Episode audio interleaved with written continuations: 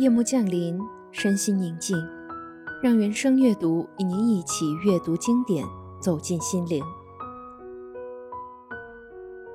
今天要读到的是俄罗斯文学之父、俄罗斯现实主义文学的奠基人普希金的一首著名的诗歌《假如生活欺骗了你》。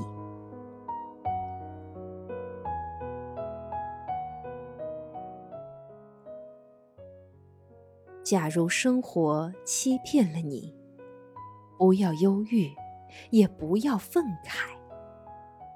不顺心时，暂且克制自己，相信吧，快乐之日就会到来。我们的心儿憧憬着未来，现今总是令人悲哀。一切都是暂时的。转瞬即逝，而那逝去的，将变为可爱。